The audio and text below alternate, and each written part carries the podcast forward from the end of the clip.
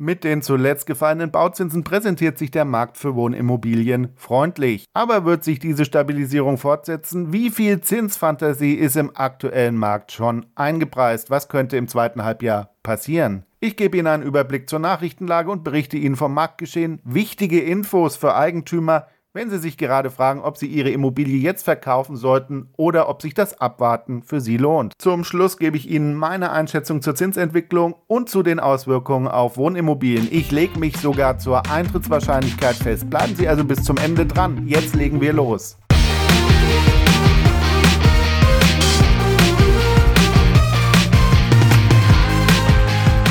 Schlechte Nachrichten aus dem letzten Jahr tröpfeln noch nach. Zum Beispiel der VDP-Index fürs vierte Quartal ist da. Quartal zu Quartal, also Q3 zu Q4, nochmal Abschläge von 1,6 Prozent auf Jahressicht Preisabschläge von 6 Prozent. Aber dabei handelt es sich ja um Transaktionsdaten vom Ende des letzten Jahres und uns interessiert ja die Gegenwart und die Zukunft, insbesondere natürlich die Zukunft. Aktuell präsentiert sich der Immobilienmarkt durchaus belebt. Das liegt natürlich daran, dass die Zinsen gefallen sind. Hier zeige ich Ihnen mal die Zinskurve für die Baufinanzierungszinsen. Das sind wieder mal die Daten von Dr. Klein. Da können Sie sehen, dass zwischen dem Hoch im November und heute ein knapper Prozentpunkt liegt. Das bedeutet, wenn Sie 450.000 Euro für 10 Jahre finanzieren und 2% tilgen, schauen wir mal auf die Nietzsche Immobilienstandardrate, dann mussten sie im November 23 eine Rate von 2220 Euro bezahlen. Also da waren wir bei 3,92 Prozent. Heute kostet dieselbe Finanzierung 1893 Euro. Das sind also 327 Euro weniger, wenn ich mich nicht verrechnet habe. Weil ja die Frage immer aufkommt, das ist ja natürlich eine standardisierte Zahl, die die Entwicklung aufzeigt. Die Finanzierungsrate Ihres Käufers kann deutlich schwanken, wenn er zum Beispiel kürzer oder länger finanziert wert. Also wenn man sich vorstellt, für die Finanzierung des Hauses im Mittel 320 Euro weniger, das ist ja schon fast ein Nebenjob, den da einer nicht mehr machen muss oder eben 300 Euro mehr Geld.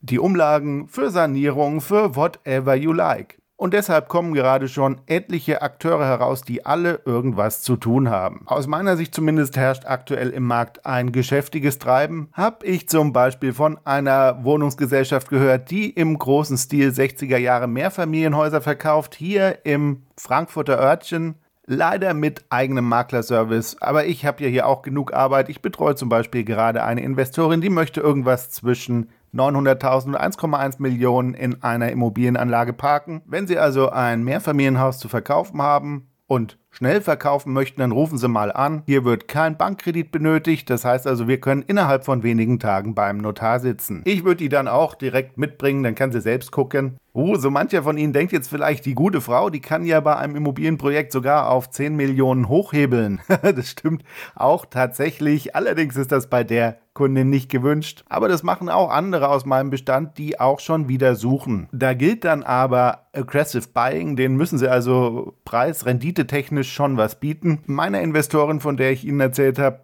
der genügt durchaus eine etwas konservative Rendite, wenn das Objekt ansonsten passt. Für den Eigennutzer habe ich noch ein rein Endhaus in Flughafennähe und eine schicke barrierefreie Dreizimmerwohnung. Auch da melden sich, wenn Sie eins von beiden suchen. Aber was ich damit sagen möchte, ist, tut sich gerade was im Markt. Und das, das ist zu betonen, bei korrigierten Preisen.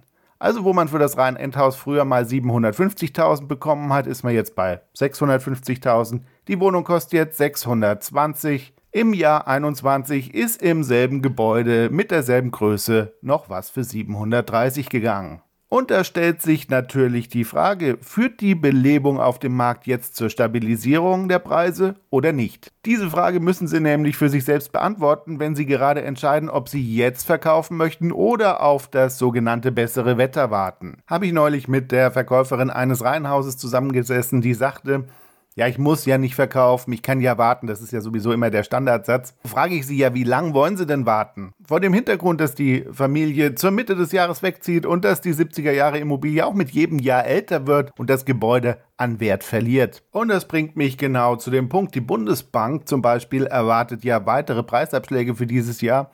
Hier der Artikel von Immowelt Plus, der sich auf den Beitrag der Süddeutschen bezieht. Da ist er ja leider hinter einer Paywall. Bei der Süddeutschen kaufe ich den Artikel aus Prinzip nicht.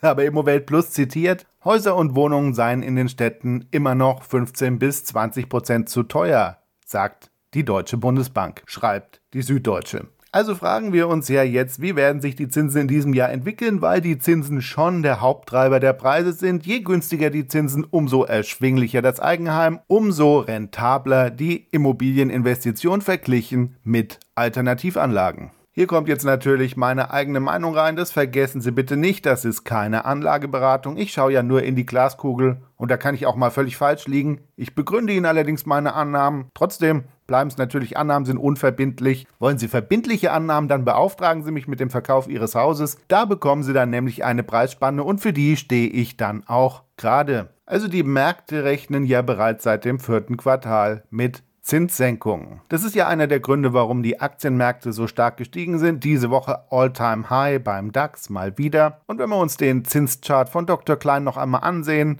das bildet ja die Bauzinsen, also die Konditionen der Geschäftsbanken ab. Die sind hier heruntergegangen, weil auch die Geschäftsbanken die Zinssenkungsfantasie sozusagen vorweggenommen haben, die wir im Kapitalmarkt ja auch gesehen haben. Das bedeutet für die Bauzinsen im Verlauf dieses Jahres zwei Möglichkeiten. Entweder der Leitzins entwickelt sich so wie vom Markt angenommen. Das wäre in den Finanzierungskonditionen ja bereits eingepreist, weil wir aktuell ja im Leitzins noch keine Änderung gesehen haben. Hier zeige ich Ihnen mal die Entwicklung des Leitzins. Da kann man sehen, dass wir tatsächlich im Moment noch auf dem lokalen Hoch sind. Szenario Nummer zwei, die Zinsentwicklung verhält sich eben nicht so wie vom Markt prognostiziert. Also der erste Zinsschritt kommt später oder kommt gar nicht. Die positive Überraschung, also die unerwartet starke Zinssenkung, die sehe ich ja im Moment nicht, aber vielleicht haben Sie dazu ja eine Idee. Falls ja, schreiben Sie das mal für mich und für die Community in die Kommentare. Schauen wir uns mal zusammen ein paar Stimmen zur Zinsentwicklung an. Kapital am 20.02., also vor einigen Tagen, schreibt,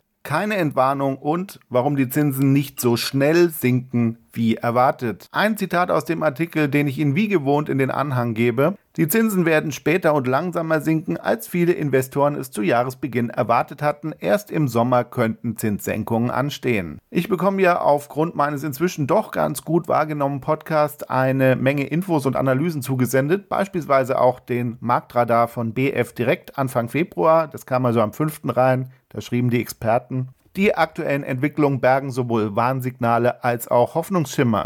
Wahrscheinlich werde die EZB, Zitat, auch dieses Mal wieder zu spät reagieren. Wenn Sie das interessiert, was der Immobilienfinanzierer schreibt, Sie können den Newsletter abonnieren. Den Link, den gebe ich Ihnen auch mal in die Quellen. Auch abonnieren können Sie natürlich meinen eigenen Newsletter, da halte ich Sie auch auf dem Laufenden. Noch für kurze Zeit gibt es meine Prognose Wohnimmobilien 2024, 2025 kostenlos mit dazu, wenn Sie sich anmelden. Da können Sie neben den wirklich vielen Informationen, ich meine, das Teil hat 18 Seiten, meine persönliche Einschätzung zur Zinsentwicklung entnehmen. Allerdings habe ich das zum Jahresanfang geschrieben, beziehungsweise im Dezember. Aktuell arbeite ich schon an meinem nächsten Report, in dem ich dann die Megatrends im Markt für Wohnimmobilien aufnehme. Da schaue ich dann sozusagen über die 1, 2, 3 Jahresperspektive hinaus und konzentriere mich auf die großen Strömungen und Trends im Markt. Also was wird auf 10 oder sogar 20 Jahre passieren? Was könnte da passieren? Also wenn Sie sich jetzt registrieren, dann kriegen Sie den Jahresausblick direkt und die Megatrends als erstes, sobald ich sie fertig habe. Und das alles auch noch umsonst. Ja, wo gibt's denn sowas, meine Damen und Herren? NTV vom 1.2. schreibt Zinssenkung? Fragezeichen, welche Zinssenkung? Da wird Bundesbankchef und EZB-Ratsmitglied Joachim Nagel zitiert. Den hatte ich in meiner Prognose auch aufgeführt. Der ist bekanntermaßen schon sehr konservativ in Richtung Zinssenkung. Also NTV schreibt, Zitat, die Inflation geht deutlich zurück, die Eurozone schrammt nur knapp an einer Rezession vorbei. Trotzdem weigert sich die EZB beharrlich, die Zinsen zu senken, aus Gründen. Und der EZB stecke ihre Fehleinschätzung in den Knochen, als die Inflation immer weiter nach oben geschossen war. Könnte natürlich hier von Nagel auch ein Trick sein, also in der Kommunikation sehr gegen die Zinssenkung zu halten um dann die Inflationseffekte dieses Mal eben nicht noch weiter anzutreiben. 22. Februar der Broker XTB EZB-Protokoll breiter Konsens, dass es verfrüht war, über Zinssenkungen zu diskutieren. Also bei Aktien gibt es ja immer so Übersichten, 10 Analysten buy, 10 Analysten hold und so weiter. Ich hatte hinsichtlich der Zinsentwicklung auch mal gesucht, leider keine Übersicht gefunden. Falls Sie über eine gefallen sind, posten Sie mir den Link doch bitte mal in die Kommentare. Vielleicht mache ich mir ja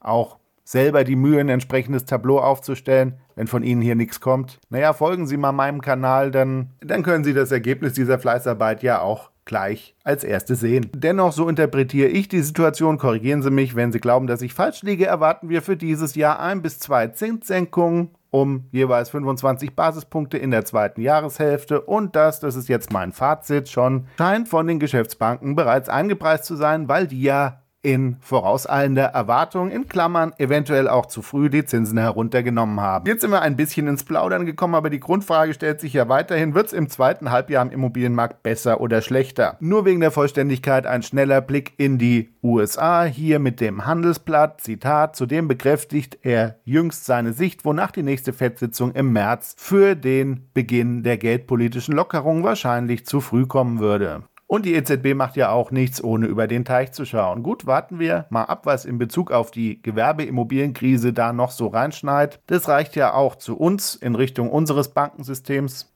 Sicherlich liegt hier Potenzial für eventuelle Überraschungen auf dem Immobilienmarkt 2024, leider allerdings eher negativ, denn dann wahrscheinlich in Richtung einer Einschränkung der Kreditvergabe, wenn es den Bankensektor dann erwischen sollte. In meinem Jahresausblick habe ich mir auch das Thema Immobilienmarkt in Verzahnung mit der wirtschaftlichen Entwicklung in Deutschland angesehen. Das können Sie da ja mal nachlesen. Da will ich heute nicht ganz so ausführlich drüber sprechen. Naja, nur, das ist noch erwähnt, vor zwei Wochen war ja dieser Bloomberg-Artikel Marktgespräch. Das sickerte ja sogar bis zur Bild durch. Da ist er im Original. Aber da haben wir die Bild dann einen Tag später aber ist ja positiv zu werten, dass der Markt im Augenblick trotzdem, sage ich mal, ein gewisses Momentum aufnimmt, wenngleich die Schere zwischen Neubau und jungen Bestand und Altbestand, die sich im letzten Jahr ergeben hat, natürlich weiterhin klafft. Hier noch schnell eine Pressemeldung von Immowelt mit interessanter Grafik zur Preisentwicklung von Wohneigentum in Kombination mit der Energieeffizienz, sagt also aus,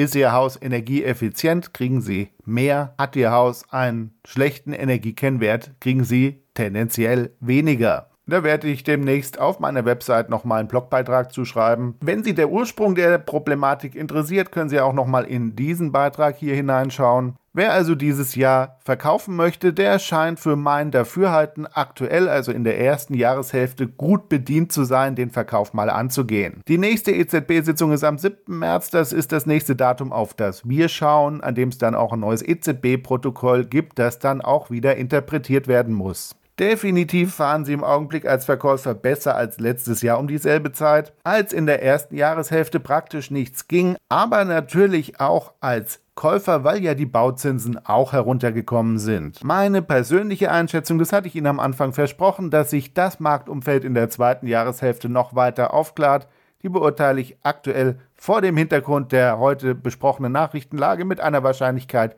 von 30 Prozent, also zu 70 Prozent denke ich, dass sich der Markt für Wohnimmobilien im zweiten Halbjahr etwa gleich oder tendenziell schlechter präsentieren wird. Also wir befinden uns derzeit in einem guten Fahrwasser und deswegen empfehle ich meinen Kunden grundsätzlich den aktuell einigermaßen positiven Spin mitzunehmen, bevor sich das Fenster eventuell wieder schließt. Aber wie sehen Sie das denn? Ich freue mich da über Ihre Meinung. Wenn Ihnen der Beitrag gefallen hat, dann lassen Sie mir ein Like da und folgen Sie meinem Kanal. Und wenn Sie in Frankfurt Rhein-Main eine Immobilie zu verkaufen haben, dann rufen Sie mich an.